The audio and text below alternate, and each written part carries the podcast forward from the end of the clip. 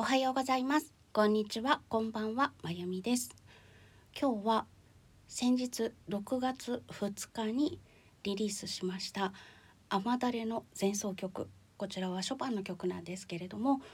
この雨だれの前奏曲の好きポイントについてお話ししようと思います。えっ、ー、とちょっと弾いてみます。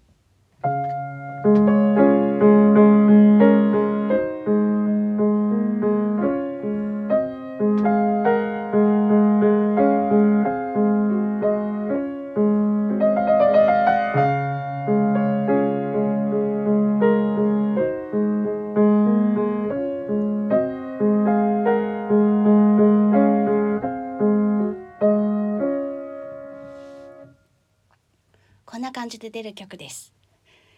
でこの曲を聴いていただくと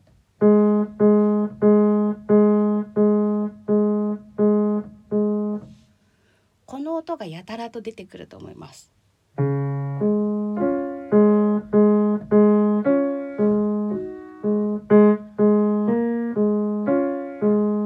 んな感じで今左手だけ弾いたんですけどれがずっと出てくるんですね。でこの音ラのフラットです。このラのフラットが雨がポツポツポツポツと降っている時の音を表していると言われています。でこの「ラ」がずっと続いているところがあ素敵だなって思うんですけれどもこの「ラ」のフラットにこの曲の醍醐味が詰まっています。途中でちょっと雰囲気が変わるところがあるんですね。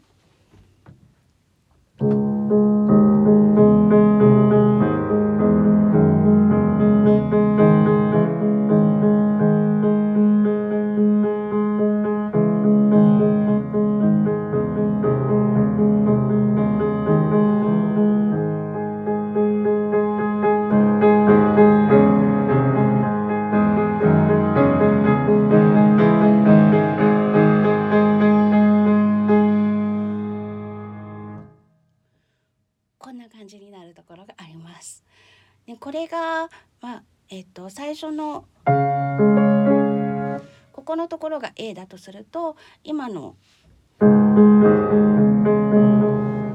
ここのところが B という作りになっていてまた最後 A' ダッシュに戻って終わるという構成なんですけれどもこの音この音とね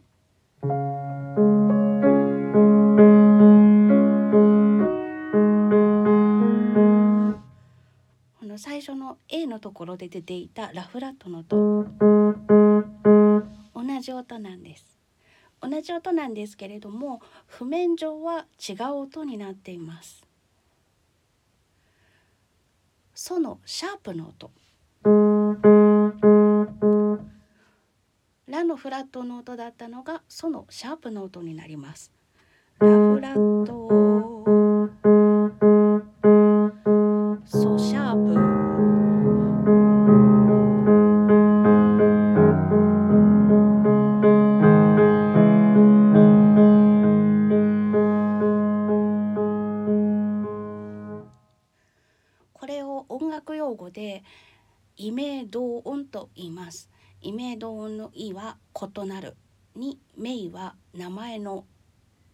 ですねに同じ音と書いて異名同音と言います。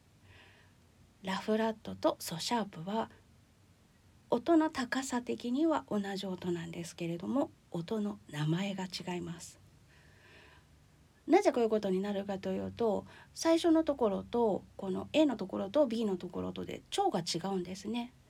A のところはフラット系の調で B のところはシャープ系の調になっています。クラシックを勉強してた人からするとフラットの調の中にシャープの調があるっていうのは結構な離れ技だなって思う方もいらっしゃるかと思います。その離れ技をつないでいるところ腸が変わるところですねそこのところのつなぎ目が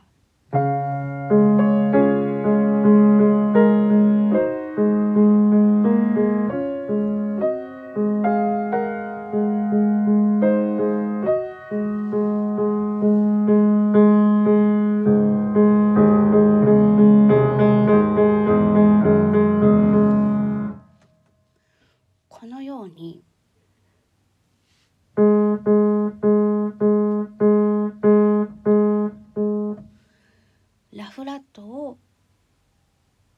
7回今8回弾いちゃいましたけど7回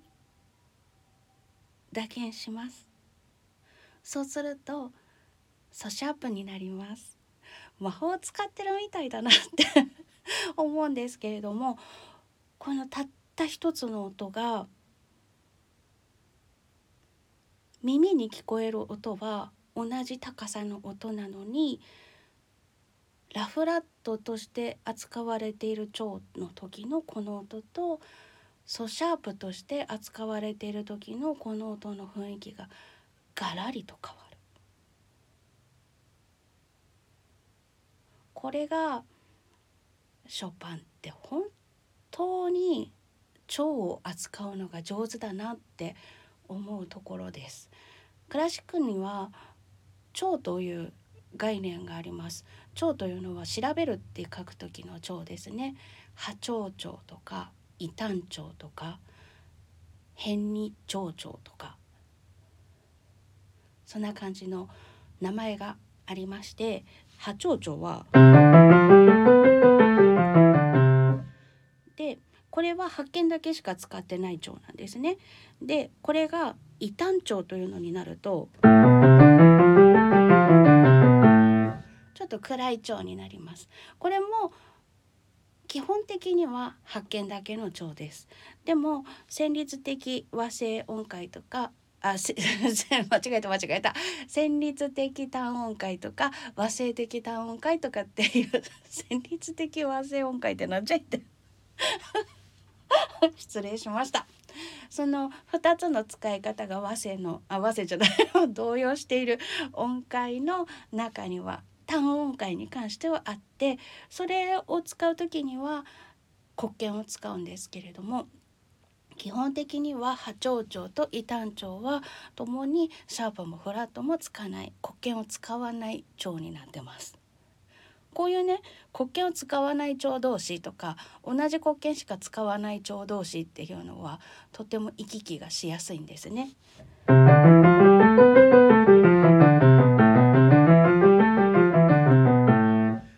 中からちょっと明るい音階だったのが暗い音階になったでしょ？こんな感じですっごく行きやすいんです。っていうことで蝶という考え方がクラシックの中にはあります。でその蝶が今みたいに明るい蝶から暗い蝶に来ましたとか明るい蝶から他の明るい蝶同士でも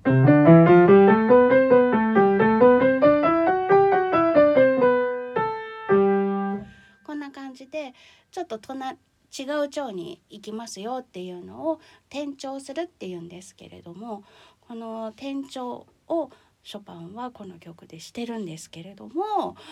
フラットの腸からシャープの腸に行くというこれはもう本当にあのオタク喜びポイントなんですけれども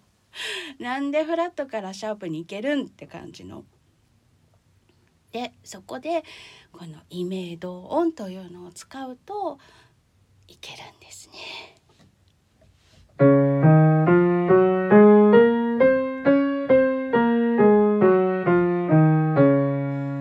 の今変に蝶々だったんですね。フラットが5個「シミラレソ」がフラットがつきますよっていう蝶で真ん中のところというのがこれは暗い音に聞こえます。なので単調だなってわかります。でこの単調の中でもシャープが4つファドソレについてます。ファドソレにシャープがつく単調というとははうと波長長じゃなくて エイハ単調と言います。エイっていうのは貝が上に2つ乗っているエイなんですけれどもとシャープがついてる蝶ですよっていうことですね。ドにシャープがついているので波長長だとドにシャープつかないんですけれどもエイ波長長になるとドにシャープがつくっていうような感じでそういうお約束があります。そのエイ波単調なので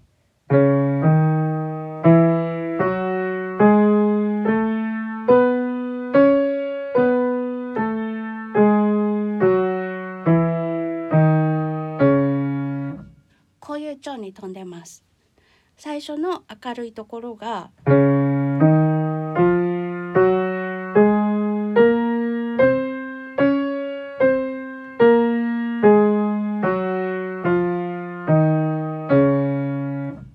という調です。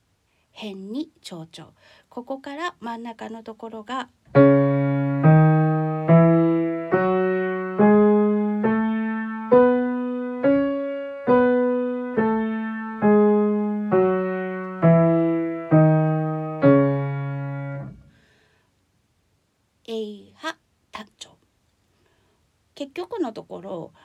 レフラットで出てるのがドシャープからの始まりに変わってるっていうことなんですけれどもねこれってなかなかこう関連付けが遠いので耳障りが悪くなりやすい組み合わせなんです。でもラフラットがソシャープになるっていうこのラフラットの音だけそれだけを7回まあうんとその音だけに単純になるのは最後の4回だけなんですね。その前というのはとミとソのフラットもなっているのででペダルを踏んでいますから単純にもう純粋にラフラットの音だけになるというわけではないんですけれども楽譜上は。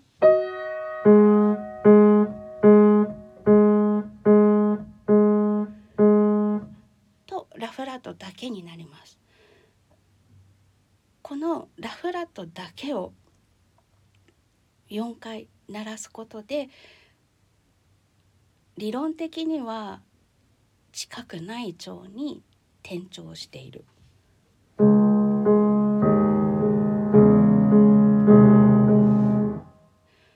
のパズル的なセンスがすっごいなって思います。でこの暗い蝶が終わる時にショパンは何をしているか暗い蝶からまた最初の明るい蝶 A で B から A' ダッシュに戻る時ですね戻る時にしている行動というのが右手はというのを鳴らしてます。でこの時にショパンはもう A' ダッシュに戻るよっていうことであえてソシャープではなくてラフラットと書いてますそして左手がと鳴らさせているここで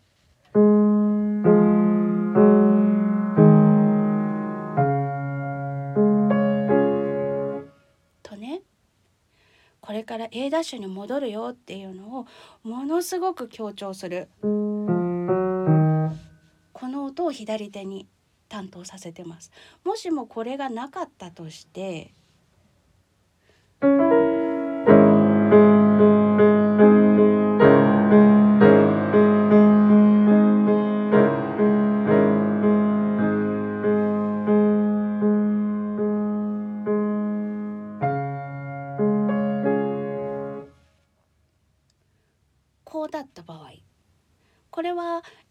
に A から B に移る時と同じやり方ですね。これと比べて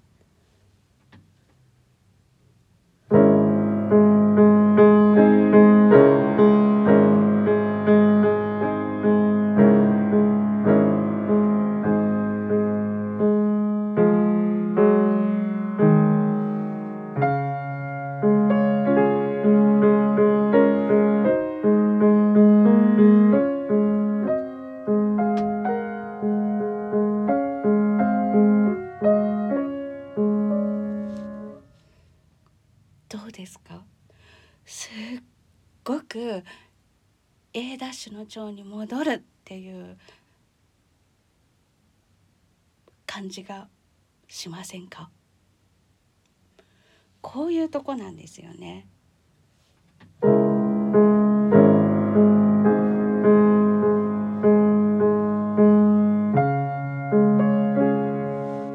これだって別にね A から B に行く時ですからね。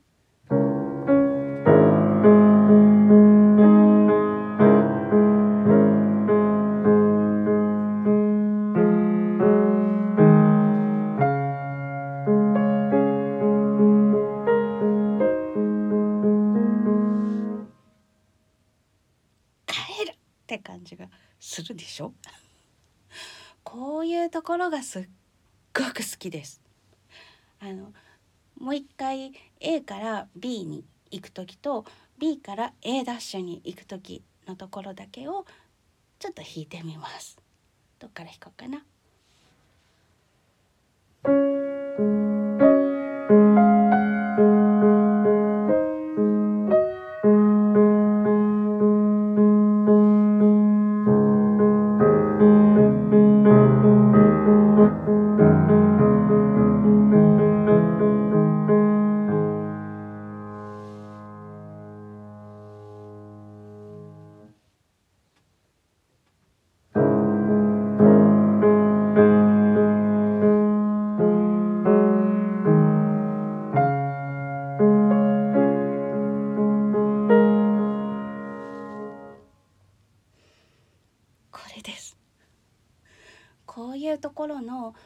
を扱うセンスっていうのがものすごく長けた人だなと思います。そしてなんでこのややこしいことをしているかというとこれは私の推測ですが音楽に習字法というものがあります。文章にもあるかと思うんですけれどもこういう音形の時には何を表現してますよとかこの蝶はどういう蝶どういうイメージの蝶ですよっていうのを表しているものです。そこに対するこだわりというのがあったのではなかろうかと思っております。ということで今日は、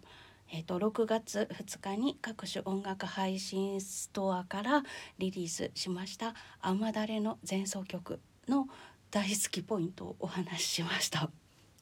まあ、あの腸の変遷がこんなに繊細に計算づくで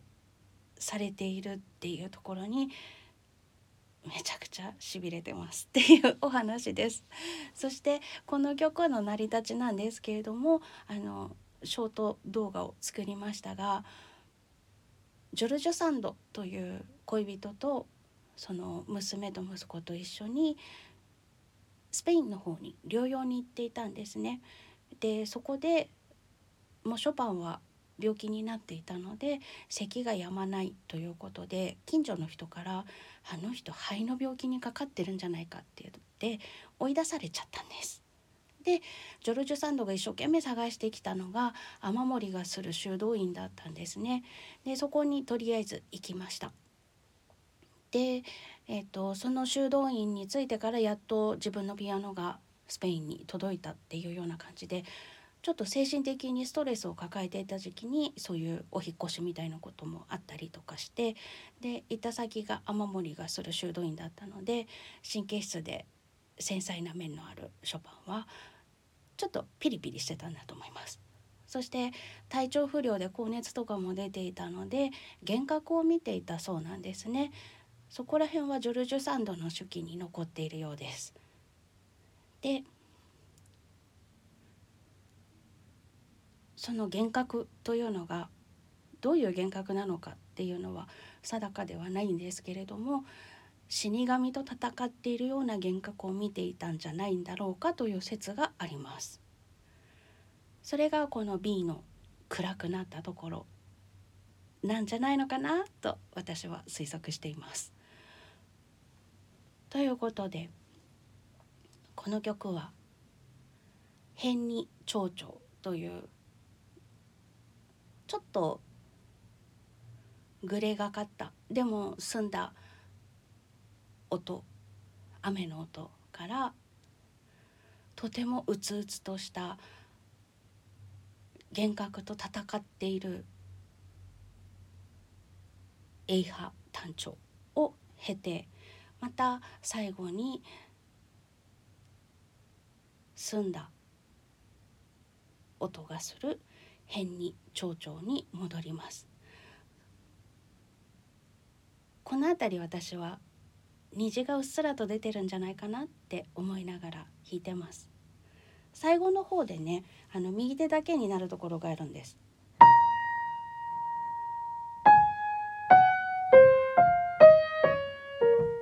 っていう音がしてその後にまた。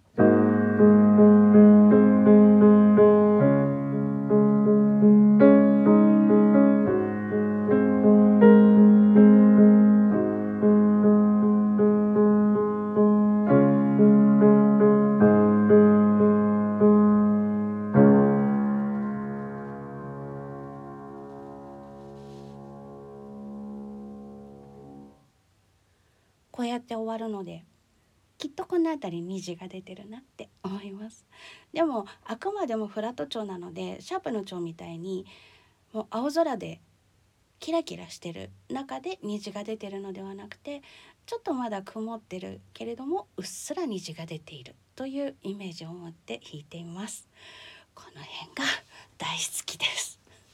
ということで今日は「あまだれ」の前奏曲のデレ配信をお聴きいただきました。最後までお付き合いいただきましてありがとうございます。ちょっとそんなところも気にしながらサブスクでも聞けますのでまた聞いていただけると嬉しいなって思います。よろしくお願いします。それではまた。